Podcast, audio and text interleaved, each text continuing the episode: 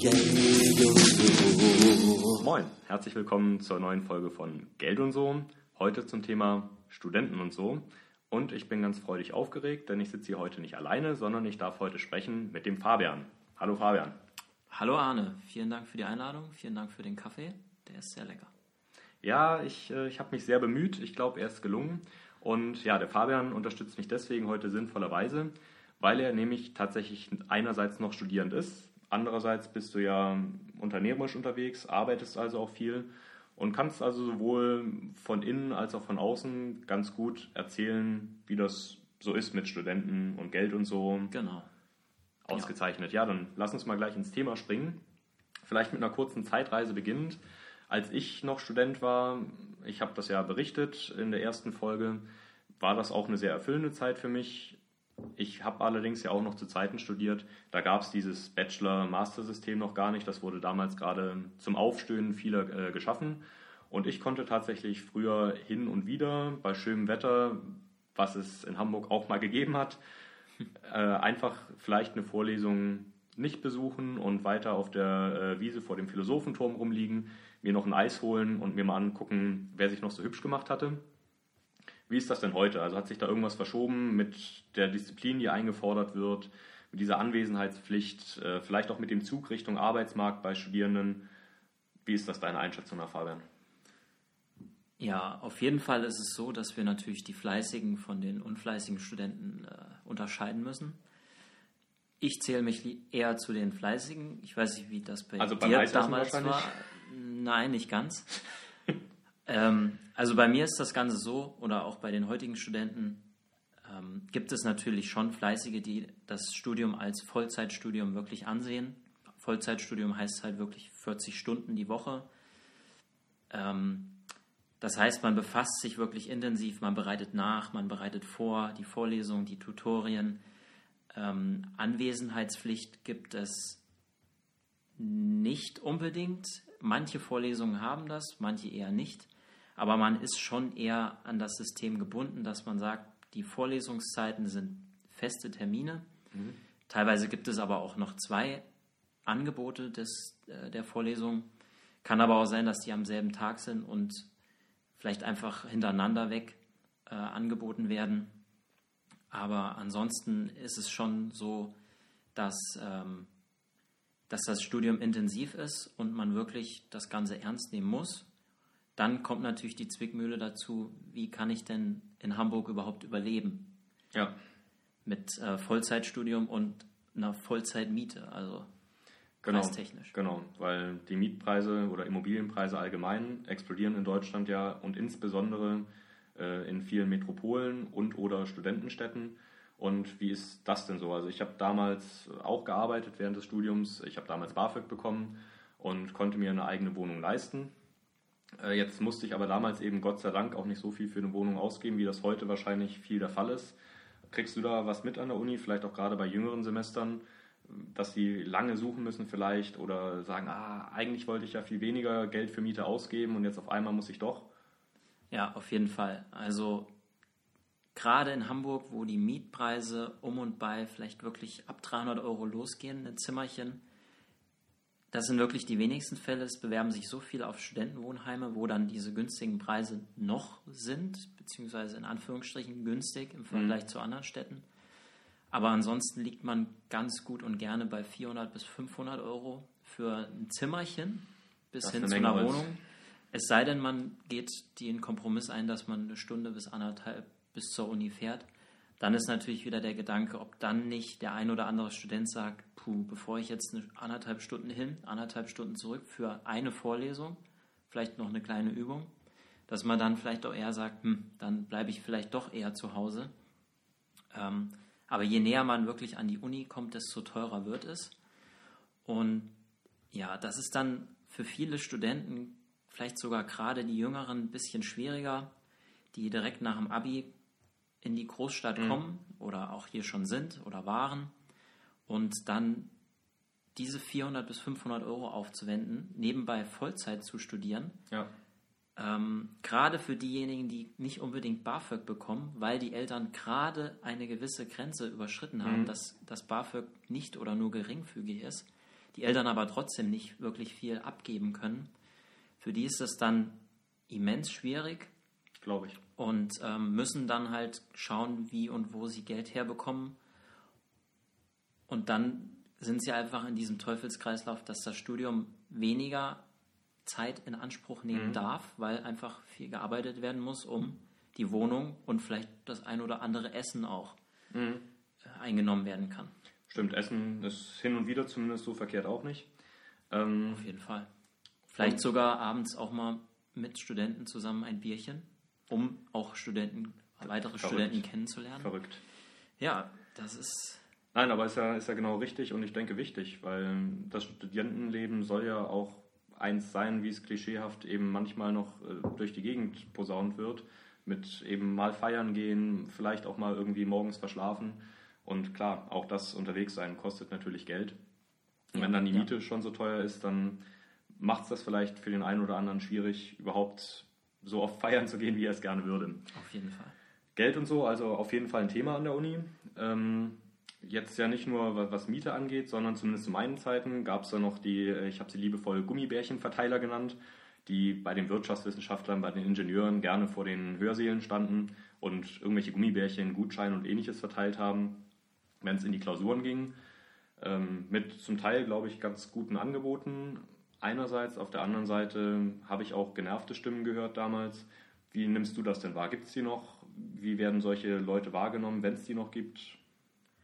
Also man muss sagen, dass es wahrscheinlich, ich kenne jetzt die frühere Phase nicht, aber ähm, es wird, glaube ich, eher weniger und es wird eher konzentrierter gemacht. Also nicht so plump an die großen Massen, sondern es wird probiert über irgendwelche Angebote, indirektes Marketing in Form von Seminarangeboten zu äh, Versicherung, Finanzen oder Steuern äh, für Studenten so halt ähm, Potenziale zu bekommen oder auch durch äh, Bücherangebote. Und das muss ja gar nicht verkehrt sein. Man muss aber halt damit rechnen, dass die Daten durchaus auch verwendet werden, um später oder früher einfach in eine Beratung eingeladen zu werden. Kann ja auch gut sein, die Beratung, aber man sollte auf jeden Fall das Ganze kritisch hinterfragen, weil keiner verschenkt heutzutage irgendwas.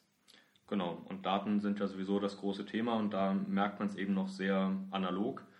Und also ich habe das damals auch so wahrgenommen, dass viele Angebote da gar nicht so verkehrt waren. Es hat nur ein bisschen gemangelt an der offenen Kommunikation, weil eben nicht von vornherein deutlich gesagt wurde, am Ende des Tages verkaufen wir Versicherungen und ihr kriegt jetzt hier einen kleinen Vorschuss, ein Geschenk von uns und eigentlich hätten wir euch dann gerne als Kunden. Dann hätte man sich ja als Student überlegen können, habe ich auf den Deal Lust, ja oder nein?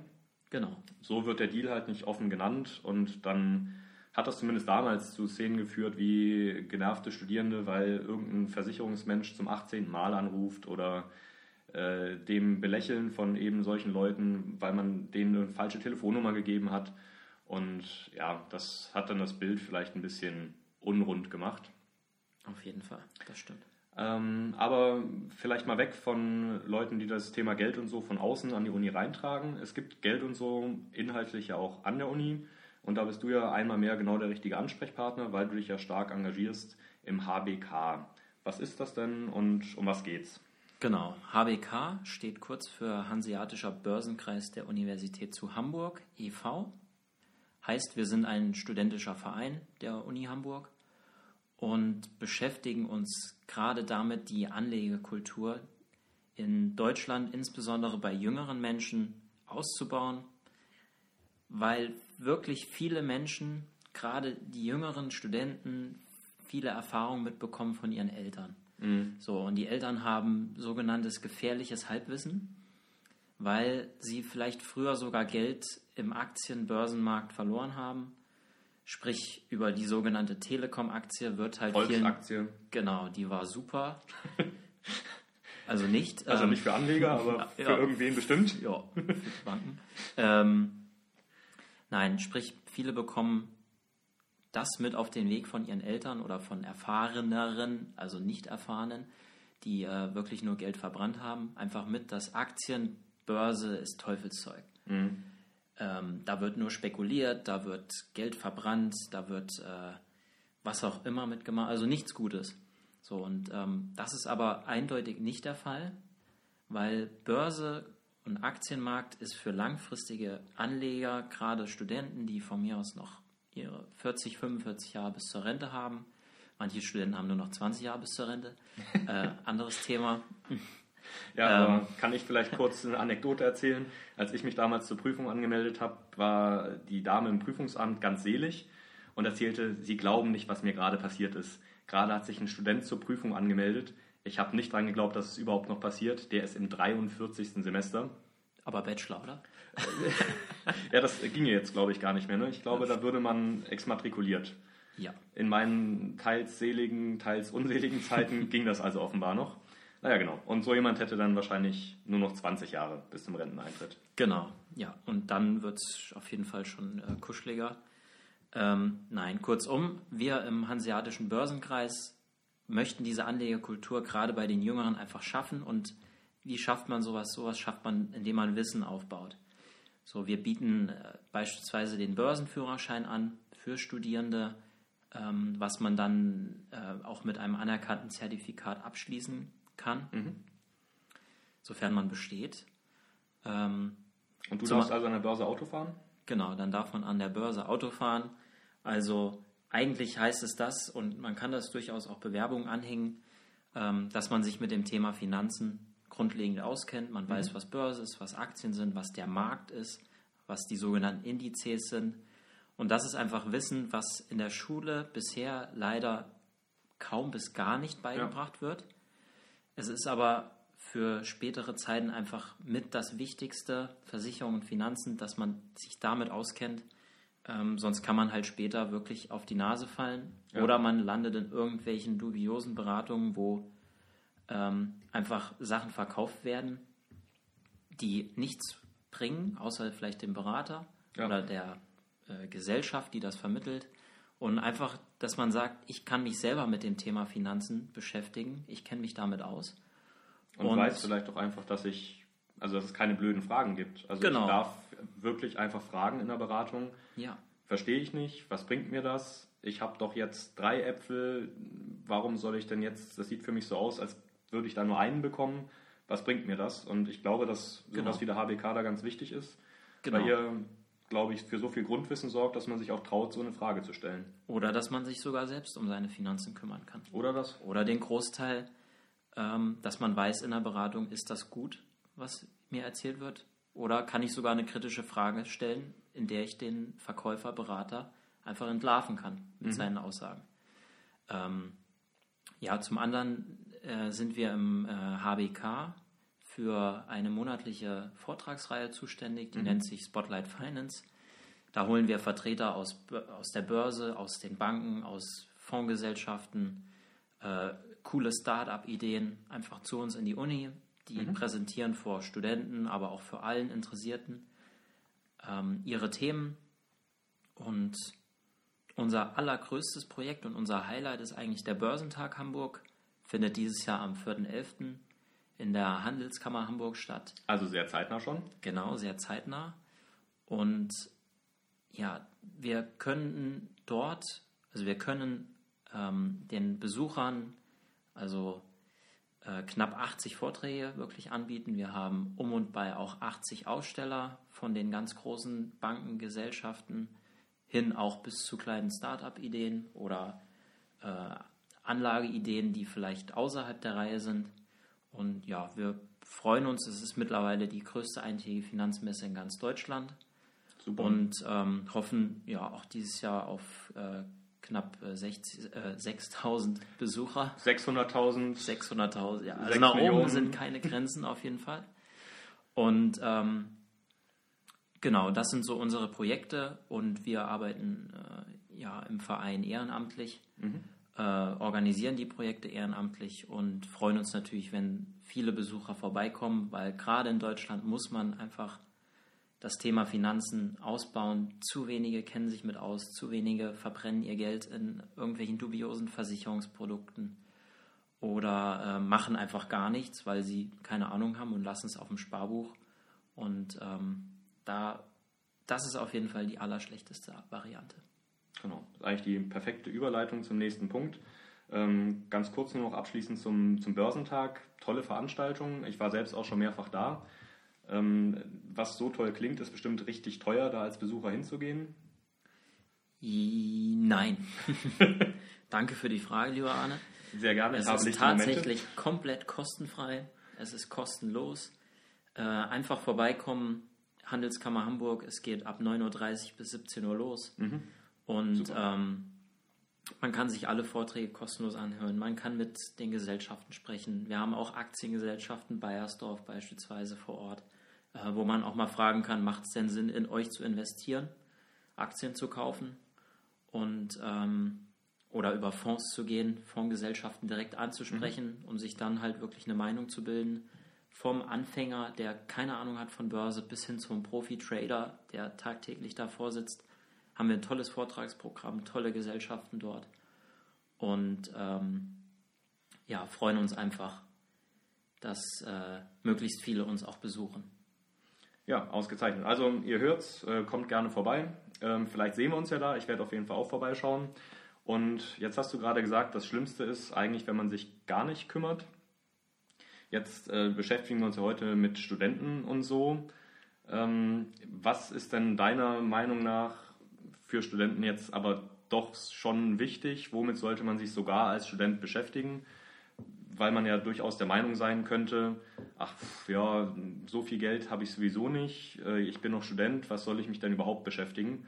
Gibt es so ein paar Kernpunkte, wo du sagst, ja, aber trotzdem damit sollte man sich zumindest mal beschäftigt haben oder vielleicht sogar ein kleiner Kunde schon irgendwo werden, weil es Dinge gibt, die ja. sogar für einen Studenten schon relevant sind? Ja, also zum Thema Finanzen äh, gehört halt auch die Absicherung der Finanzen, der eigenen Finanzen und ähm, das Thema Versicherung wird ja häufig so angesehen als sehr nerviges Thema ja. und äh, keine Lust eigentlich, sich damit zu beschäftigen. Tatsächlich ist es aber der Fall, je früher man sich damit auch beschäftigt, desto mehr Geld kann man sparen im Laufe seines Lebens.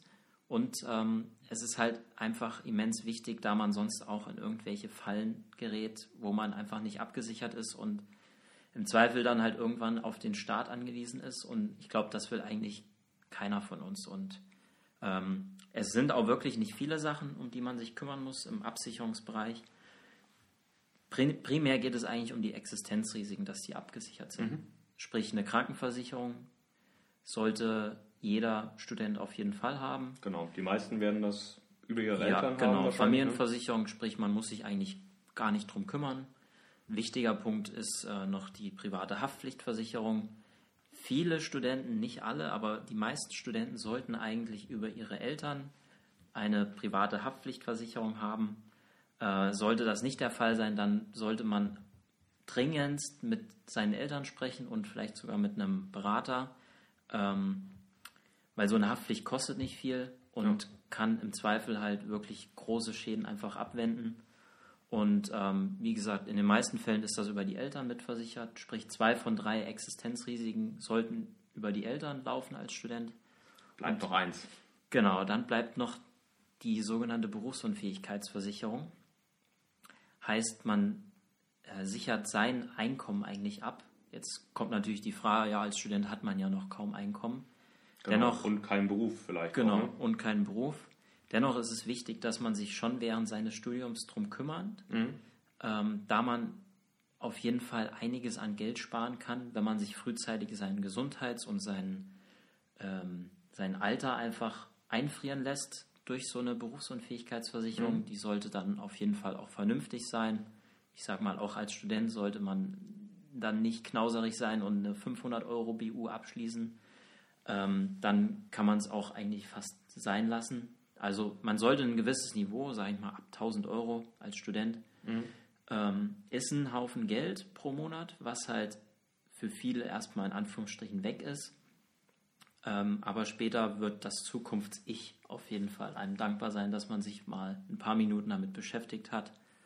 Und ähm, genau, also diese drei Sachen heißt also schon im Studium auch mal drum kümmern, mal mit jemandem sprechen, vielleicht auch mit dem Verbraucherschutz oder mit dem ähm, mit einem Berater des Vertrauens und vielleicht auch einfach mehrere Meinungen einzuholen. Mhm. Und ähm, Genau, das ist auf jeden Fall wichtig. Damit das Zukunfts-Ich sich freut. Das war äh, einmal mehr sehr poetisch von dir, äh, Fabian. Ich. Äh, bin sehr begeistert. Ja, und in der Tat, also Berufsunfähigkeitsversicherung, wichtiges Thema, eben weil Fragen gestellt werden nach dem Gesundheitszustand. Und junge Leute sind halt tendenziell gesünder als nicht mehr junge Leute. Und unter Umständen hat man dann, wenn man glaubt, dass man später vielleicht das Geld dafür übrig hat, gesundheitlich nicht mehr die Möglichkeit, sich da abzusichern. Und deswegen am besten in jungen Jahren drum kümmern, vorausgesetzt es ist leistbar, weil auch als Student muss man dafür ausgeben, irgendwas zwischen 30 und 40 Euro vielleicht. Ja, pro Monat ungefähr. Ja. Genau, und wenn man die nicht übrig hat, ja gut, dann ist das eben so. Ähm, Dann muss man aufpassen, dass man gesund bleibt. Dann genau, muss man genau. viel am besten Obst das Haus nicht verlassen und, und viel Obst. und kein Sport. Und kein Spaß. Kein Spaß, nein. Nein. Kein Alkohol. ähm, ja, vielleicht weg vom, vom Absicherungsthema, was wir jetzt, glaube ich, ganz gut beackert haben für die Studenten. Ähm, jetzt geht's ja, gibt es ja auch noch den Vermögensaufbau, ähm, ja auch irgendwie noch so ein bisschen mehr unser Steckenpferd. Ähm, gibt es denn da Sachen, die für Studierende sinnvoll sind oder sagt man, ach, das ergibt überhaupt keinen Sinn, wenn man da so früh schon mit anfängt, lieber später? Also es ist eigentlich der Punkt, dass man sagt, je früher, desto besser.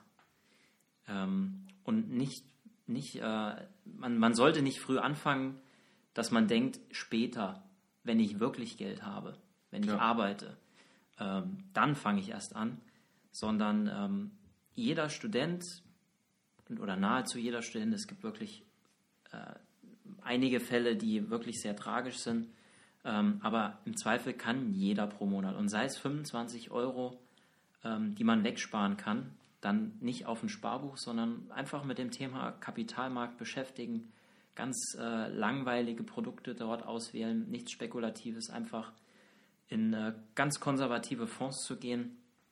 Ähm, aber da bist du ja dann auch äh, ein auf jeden Fall vertrauenswürdiger Ansprechpartner.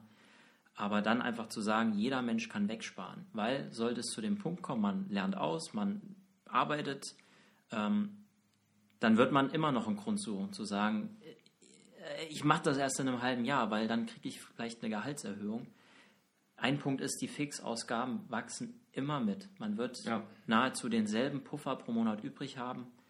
Und sprich, wenn man nicht früh anfängt, dann wird man es im Zweifel zu spät anfangen. Und ähm, so zehn Jahre Unterschied, wenn man jetzt gerade auch an Altersvorsorge denkt, können mehrere zehntausend Euro sein, auf die man jetzt einfach verzichtet, nur weil man den Zinseszins einfach außer Acht lässt. Genau, also da, sagst du es schon, das war natürlich äh, keine ernst gemeinte Frage von mir mit dem, ach, sollte man das äh, vielleicht irgendwie lieber später erst machen?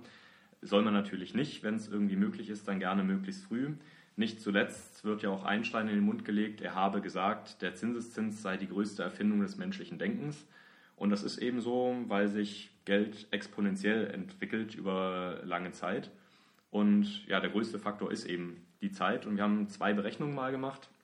Man sagt, gut, äh, mal angenommen, ein Student hat 50 Euro jeden Monat übrig. Das ist natürlich für den einen oder anderen schon viel, aber wir haben das für die Rechnung mal angenommen und haben recht konservativ, denke ich, mit 6% gerechnet. Mal angenommen, der investiert das über 20 Jahre, dann ist er natürlich noch nicht reich. Er hat dann über diese 50 Euro monatlich 12.000 Euro äh, eingezahlt über die gesamte Zeit, bekommt aber immerhin 11.000 Euro an Erträgen, an Zinsen dazu und hat dann also unterm Strich immerhin 23.000 Euro. Das würde also im Alter von 40 Jahren immerhin dazu führen, dass er nicht einer von den Leuten sein muss, die ähm, zu 90 Prozent gehören und das Auto, was sie fahren, nicht besitzen, sondern finanzieren. Mit 23.000 Euro kriegt man ja durchaus schon ein vernünftiges Auto und ist in dem Moment dann vielleicht noch schuldenfrei. Wir haben aber noch ein zweites Beispiel gemacht, Fabian, und das finde ich eigentlich viel, viel beeindruckender.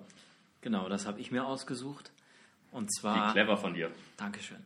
Und zwar sollte ein 20-Jähriger schon ein bisschen weiter denken und einfach sagen, jetzt denke ich schon einfach mal an Altersvorsorge. So, dann hat er 47 Jahre bis zur Rente. Ja, Ein immens langer Punkt, äh, ein immens langer Zeitraum. also ausgedehnter Punkt quasi. Genau, ein sehr ausgedehnter Punkt. Ähm, wir waren eben bei 20 Jahren bei knapp 23.000 Euro, was dann im Depot schlummern könnte. Ja. So, jetzt packen wir noch 27 Jahre drauf. Nach 47 Jahren kann der Student, der dann hoffentlich nicht mehr Student ist, auf knapp 150.000 Euro zurückgreifen. Wahnsinn. So, er hat bis dahin knapp 28.000 Euro eingezahlt Mhm. und hat 120.000 Euro an Zinsen.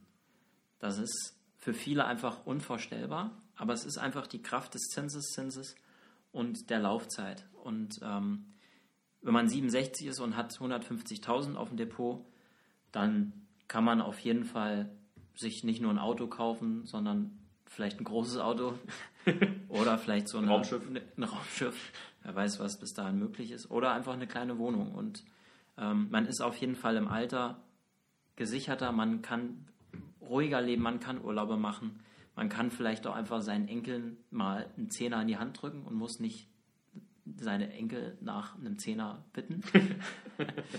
ähm, auf jeden Fall viel Erleichterung, indem man einfach früher sich gedacht hat, ich fange es jetzt an, ich ziehe es durch. Ähm, das hat so unendlich viele Vorteile. Ähm, wie eben gesagt, mit den 20 Jahren sollte ein 47-Jähriger erst anfangen und hat noch 20 Jahre, dann ist er mit den 23.000 Euro, ja, auch hat er ein kleines Sümmchen, aber natürlich nicht das, was man sich dann im Alter erhofft.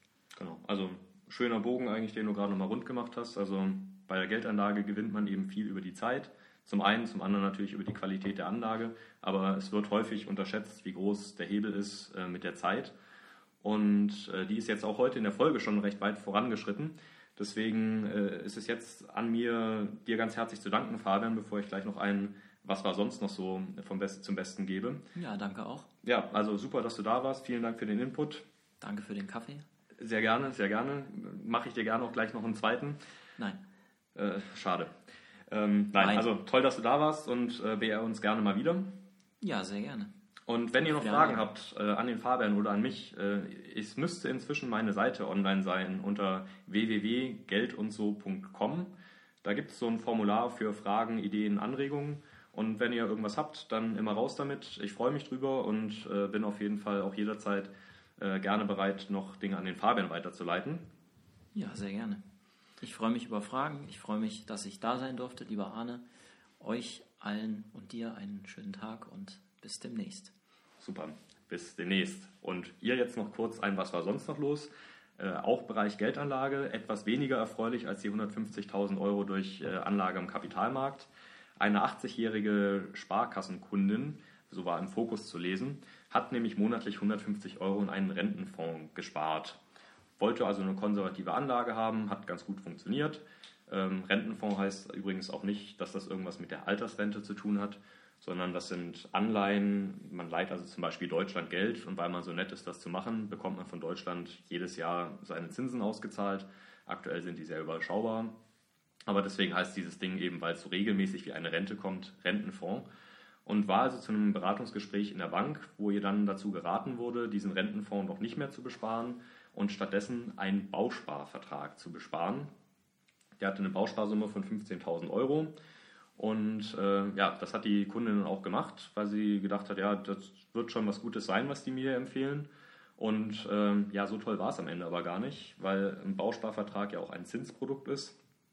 Wir sind gerade in der Niedrigzinsphase, das heißt, der war mit mickrigen 0,05 Prozent pro Jahr verzinst. Hinzu kommt, dass Bausparverträge ja gar nicht so günstig sind. Ein Prozent dieser Bausparsumme wird man nämlich immer los an Kosten.